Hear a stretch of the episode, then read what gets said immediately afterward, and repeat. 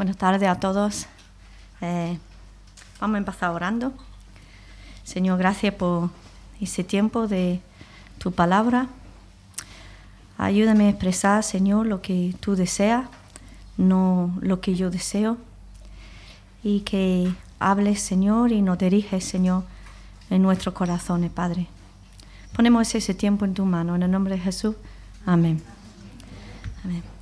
Bueno, pues seguimos con eh, las predicaciones sobre hechos eh, y hoy cogemos nuestro estudio en hechos en un momento que la iglesia estaba de gran crecimiento. De momento, mm, pues la iglesia se había organizado eh, más o menos bien. Ellos sabían cuántas personas se habían convertido, se reunían en lugares específicos, en el templo, se reunían a horas específicas, había reparto de bienes y administración del dinero, pero con ese crecimiento surgió una nueva necesidad que hizo que la organización de la iglesia tenía que cambiar. La iglesia tenía que responder a esta necesidad y lo que estaba el Señor haciendo en medio de ellos. Y se llama la predicación así, la organización espiritual en un momento crítico. Y tiene tres puntos principales. Primero es la necesidad que había. Ese va a ser el punto más largo. Segundo es la solución que se dio. Y el tercero es los resultados de esa solución. Así que vamos a abrir nuestro texto en Hechos 6, del versículo 1 hasta el 7. En aquellos días, días, como creciera el número de los discípulos, hubo murmuración de los griegos contra los hebreos, de que las viudas de aquellos eran desatendidas en la distribución diaria. La iglesia estaba creciendo mucho, como dice aquí. Si miramos atrás, en el capítulo 4, 4, que es la última vez que se menciona en números, dice, pero muchos de los que habían oído la palabra creyeron, y el número de los varones era como cinco mil, cinco mil varones. Añadimos mujeres, añadimos jóvenes, más otros eh, convertidos desde ese pasaje hasta ahora. Podríamos estar rondando unos 20 mil creyentes, podríamos. Entonces, para comunicar y organizar tantas personas sin las comunicaciones que hoy en día tenemos, que ahí no había internet ni wifi, era boca a boca, pues era una tarea muy difícil. Y es normal que iba a surgir problemas y problemáticas. Aquí vemos el problema que había. Si podéis ir para atrás, gracias. Bueno, en el versículo 1 vemos los problemas que sí había. Eh, la distribución diaria eh, que, había se refiere a que ese recolecta, ese dinero que tenían en común, era para comprar y para repartir alimentos y otras necesidades entre los necesitados de la iglesia, sobre todo a las viudas. Nosotros sabemos que Dios siempre ha defendido y puesto importancia, importancia ayudar a las viudas, a los huérfanos. Porque Jehová, vuestro Dios, es Dios de Dios y el Señor de señores. Dios grande, poderoso y temible, que no hace excepción de persona, ni toma cohecho, que hace justicia al huérfano y a la viuda, que ama también al extranjero, dándole pan y vestido. Dios siempre ha demandado esto desde el principio a su pueblo que cuidásemos de los necesitados. Tenemos que recordar en todo eso que todos esos creyentes son judíos. Todavía no llega el Evangelio a los gentiles. Entonces, es totalmente normal que seguirían con las tradiciones suyas que Dios ya les había impuesto en muchas cosas. Entonces es normal que la iglesia también pues seguía con esa ayuda a las viudas. Pero ¿qué era el problema? Había dos grupos. eh, en la iglesia en Jerusalén. Como dice el texto, hubo murmuración de los griegos contra los hebreos. ¿Qué quiere decir eso? Había dos grupos. Primero, que no se pronunciaba bien, los helandistai, y el otro, los abrai. Podéis ver como griego, hebreos, ¿no? ¿Qué eran en estos grupos? El primer grupo, o griegos, eran judíos, que nos quede claro que sí eran judíos, pero probablemente no procedentes ni de Jerusalén ni de Palestina, de, la zona. Quizás serían de la diáspora cuando los judíos eran desparcidos por, por las conquistas, por la ruptura. Pero ahora en ese momento sí vivían allí, porque están ahí en, en Jerusalén. Quizás algunos habían vuelto desde Pentecostés o por otras razones habían vuelto, están ahí. Serían de habla griega, pero no solo hay esa diferencia de idioma, de hablar griego, de hablar arameo, pero también de costumbres. Yo llevo 20 años aquí. Tengo costumbres españoles. Soy inglesa. Ellos, si llevan toda su vida en una zona griega, tendrían costumbres griegos siendo judíos. ¿Me explico? Vale. Pero son creyentes. El otro grupo sí eran procedentes de Palestina, de hablar arameo. Entonces sus costumbres eran muy hebreos, muy judíos, muy de la tierra. ¿Vale? Y ahora también son creyentes.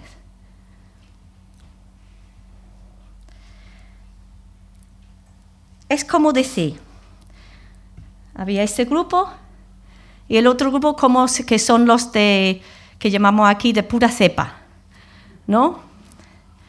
Y siempre había una rivalidad entre estos dos grupos, casi como que se consideraba judías de primera clase y de segunda clase. Y algo de esta hostilidad racial y cultural pasaba a la iglesia. Entonces, la queja del primer grupo, de los judíos griegos, los voy a llamar judíos griegos, era que los del segundo grupo no atendían bien a sus viudas. Como dice, eran desatendidas en la distribución diaria. Lucas no dice si ellos tenían razón o no. No lo dice. Si tenían razón en su queja ni dice si eh, esa falta de atender era a causa de la hostilidad o por una administración ineficiente. Había 20.000 creyentes. Él no lo, no lo dice y no nos da a entender más.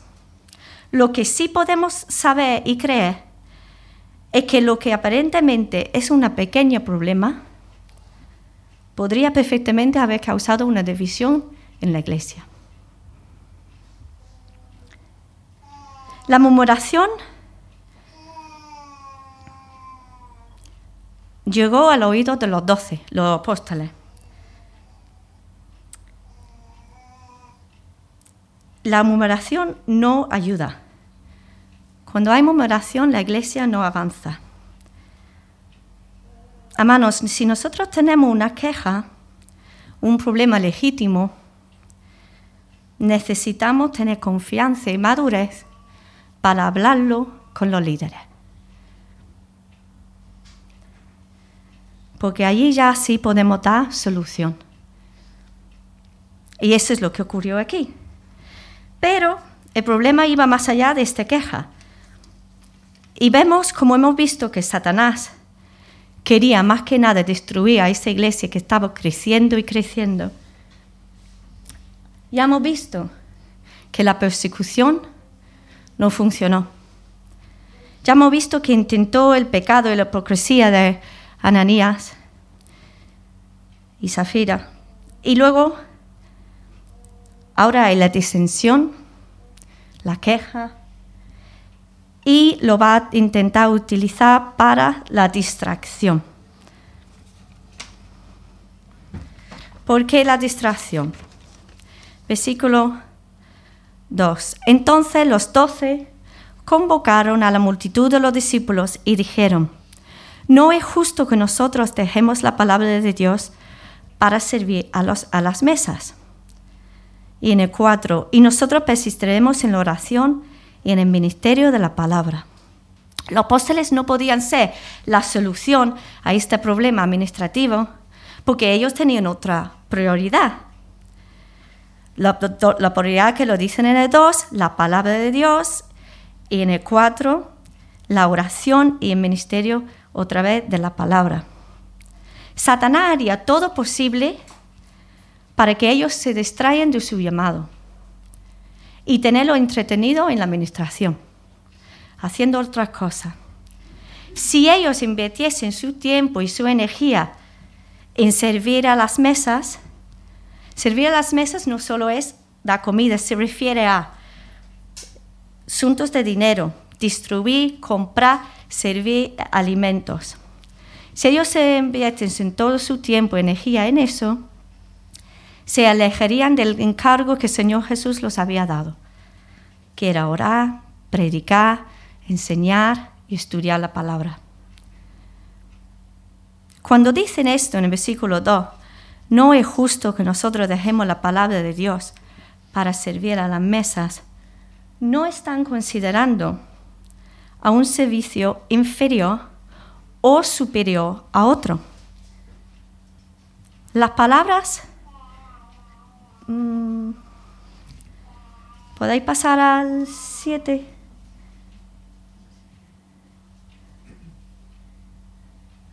Las palabras que vemos en el versículo 1, en la distribución diaria, en el 2, servir a las mesas, y en el 4, ministerio de la palabra, son todos de la misma, de diaconía es decir, servir. Entonces, servir en las mesas es servir. Distribuir y hacer tareas administrativas es servir. Eh, el ministerio de la palabra es servir. Entonces ellos no están diciendo uno es más, uno es superior y otro es inferior. No, todos son formas de servir, pero diferentes.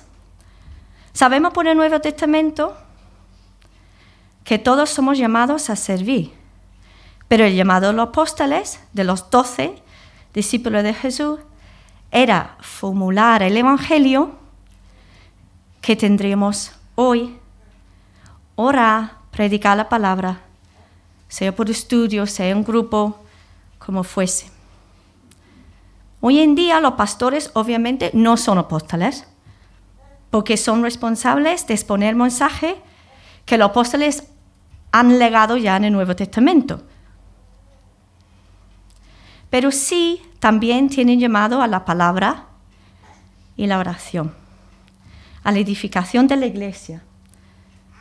Eso puede incluir enseñar a la congregación, aconsejar individualmente, capacitar a personas, capacitar a grupos. Yo en preparación de esto puse un WhatsApp a varios pastores. No te puse a ti, José Daniel, preguntando, ¿qué para ti como pastor es tu ministerio principal?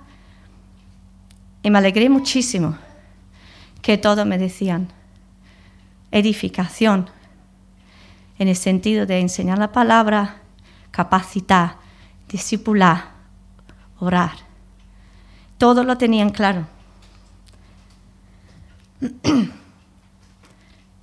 si dejan esto,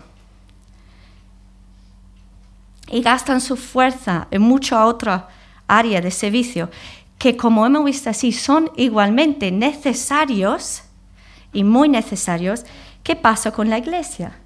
Pues hay unos peligros. Hay falta de crecimiento espiritual. Creyentes que no ejercemos nuestros dones.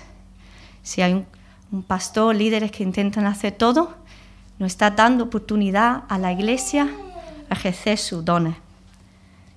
Y puede entrar falsa doctrina cuando la palabra no está enseñada, no está eh, fuerte, puede entrar falsa doctrina.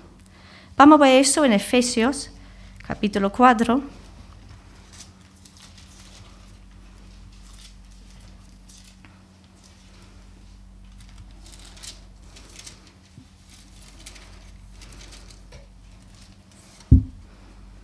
Dice en el 11, y él mismo constituyó a unos apóstoles, a otros profetas, a otros evangelistas, a otros pastores y maestros. ¿Para qué? A fin de perfeccionar a los santos para la obra del ministerio, para la edificación del cuerpo de Cristo. ¿Veis?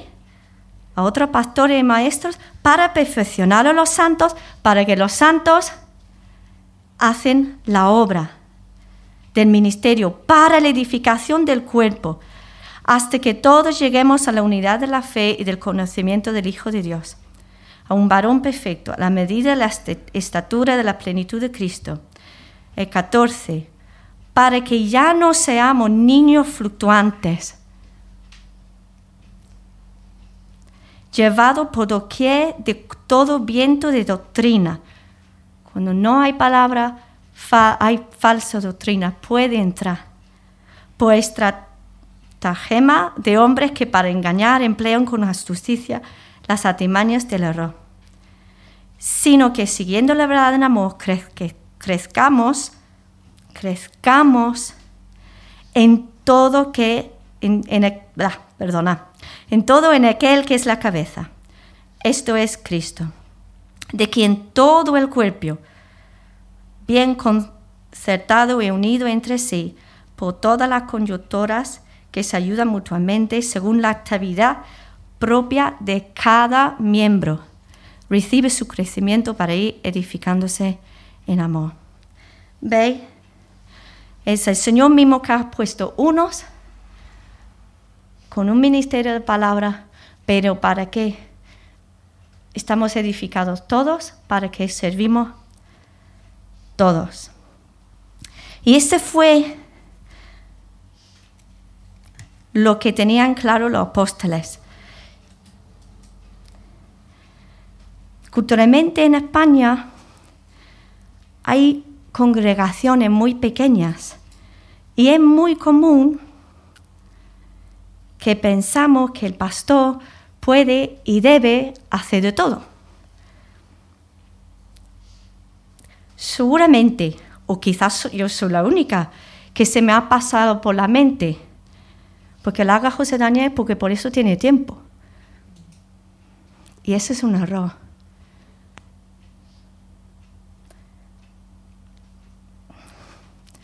No veo Isaac, creo que está en la comunidad. Pero José Daniel, si alguna vez no tenéis que decir que no, no lo tenéis que decir. Iglesia, nosotros tenemos que ser maduros y entender que su ministerio es la palabra. Lo conocemos. Tiene un corazón de siervo. ¿Qué pastor no tiene un corazón de siervo? Que siempre quiere servir en todo. Eso no se le quita a nadie.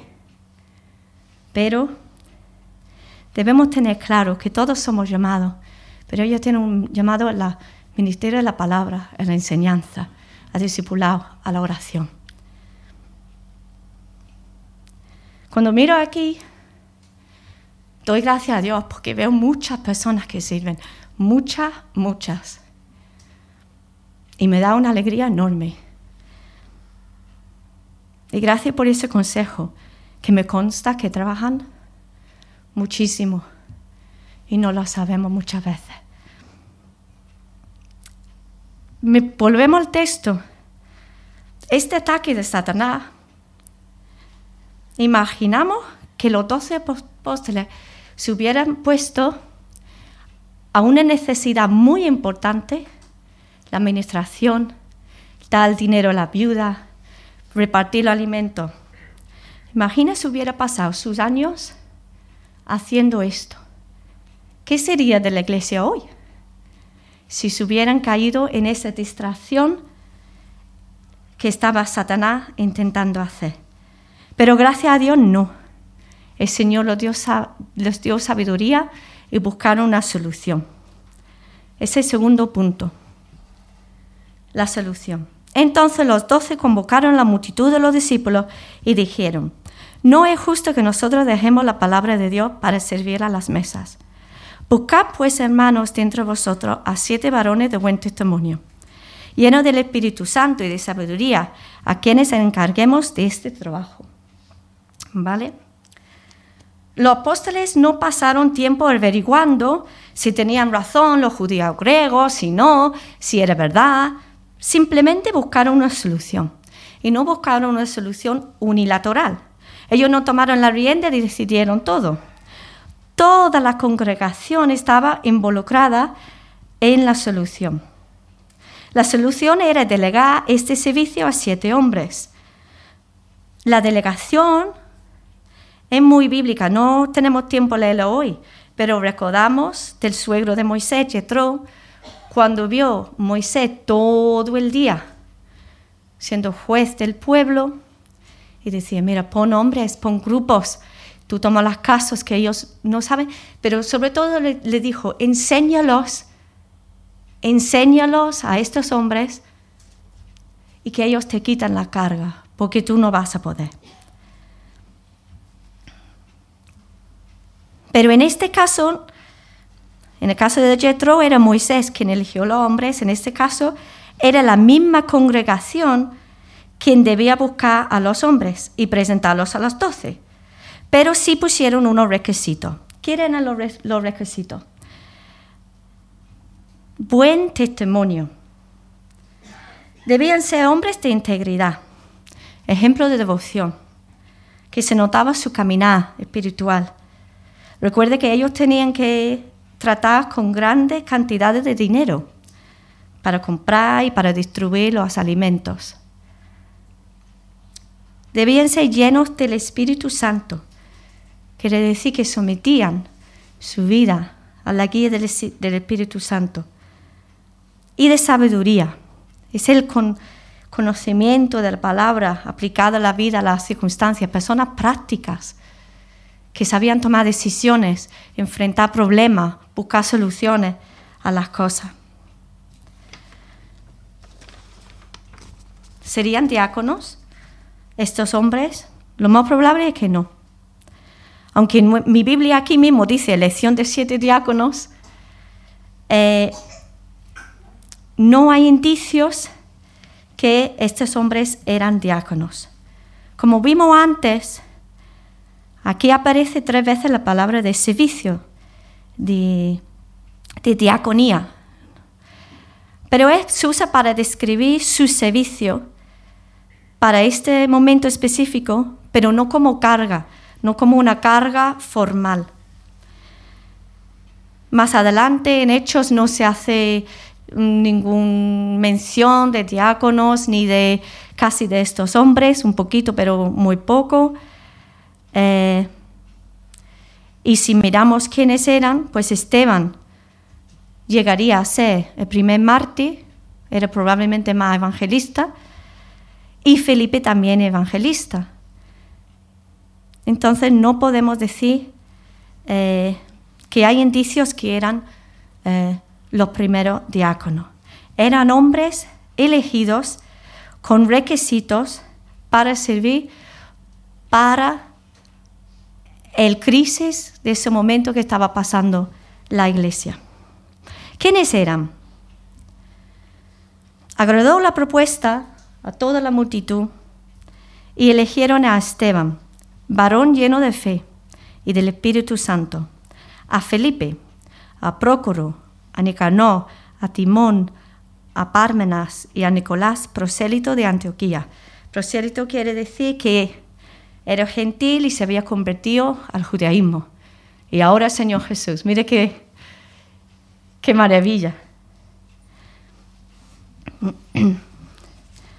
Por su nombre griegos, entendemos que lo más probable es que eran de este primer grupo.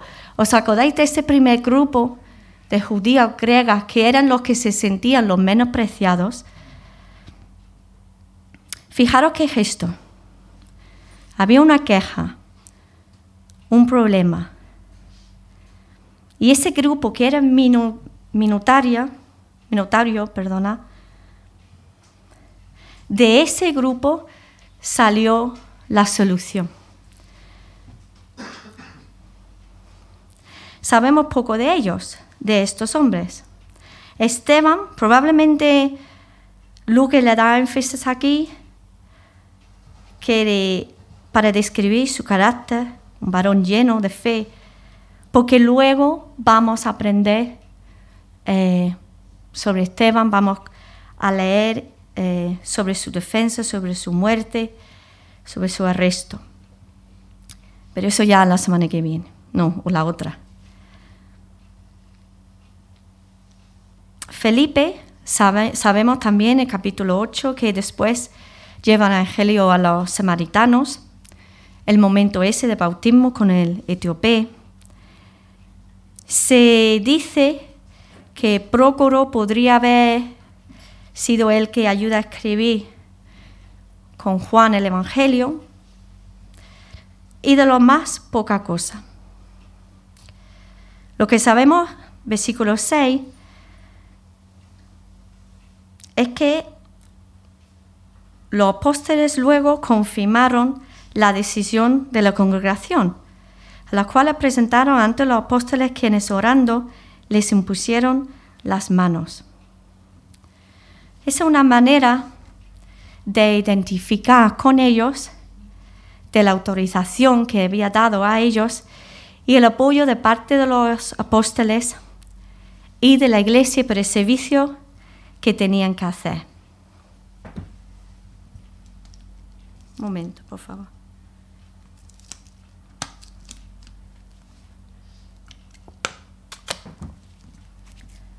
En la solución a la necesidad que había, todos hicieron su parte. Los apóstoles buscaron una solución, delegando la solución pero sin distraerse ellos de su prioridad. La congregación actuó con madurez, activamente buscando a alguien para este servicio de administración. Y los hombres aceptaron servir.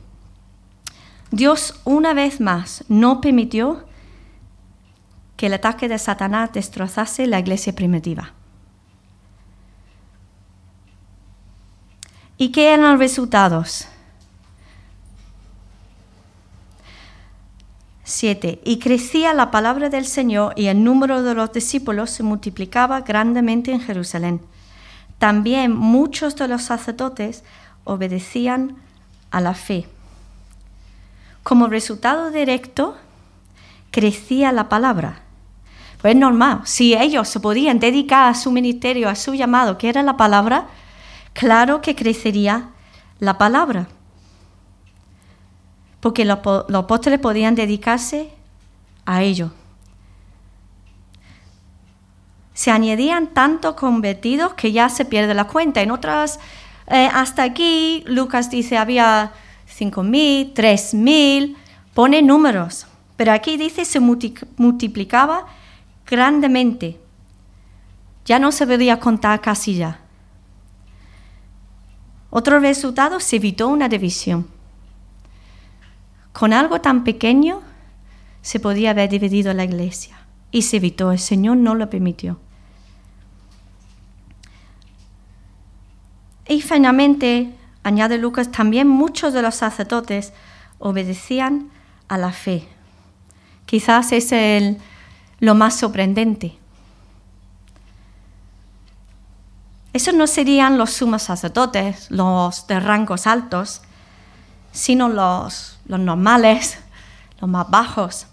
Recuerda que los discípulos se reunían en el templo y ahí mismo los sacerdotes pues habrían escuchado. Y gloria a Dios que creían en el Señor. Este evento muestra cómo Dios obró en un momento crítico en la iglesia, guiando a, a todos para adaptarse a una necesidad que había. pero también nosotros podemos aprender mucho de ello. La iglesia necesita cambiar a las situaciones que surgen y dar respuestas a problemáticas. Imaginas cuando vino la pandemia si no hubiéramos hecho nada. ¿Cuánto hemos tenido que adaptar? Todos hemos tenido que poner nuestra parte para entender la tecnología. ¿Cuántos cambios? ¿Cuántos, cuánto hemos tenido que adaptar? Pero la iglesia es viva y tiene que cambiar. Y tenemos que aprender a cambiar, a enfrentar, a ver la necesidad y cambiar a ello. Guiado por el Señor. No ponemos nosotros un plan y decir así, así es Señor, sino ve lo que el Señor está haciendo y ir adaptándonos y cambiarnos a eso. La iglesia necesita estar unida. Necesitamos escucharnos mutuamente, comprender, tener empatía. En vez de quejarnos o estar a la defensiva, sino buscar soluciones conjuntas para las necesidades que van surgiendo, que siempre hay, porque somos personas. La pastora y los ancianos tienen como prioridad la edificación para que todos los miembros desarrollemos nuestros dones. ¿Para qué? Para el beneficio de toda la iglesia. Yo cuando tuve ese texto al principio pensé que, que había poco, pero me he dado cuenta que había mucho. Y que, y que el Señor guió a su iglesia, lo protegió de lo que estaba intentando haciendo Satanás. Y como iglesia estamos creciendo, lo estamos diciendo. Que el Señor nos dé sabiduría, empatía, nos da valor y que, que unidos hacemos los cambios a las necesidades según van surgiendo. Señor bendiga. Amén.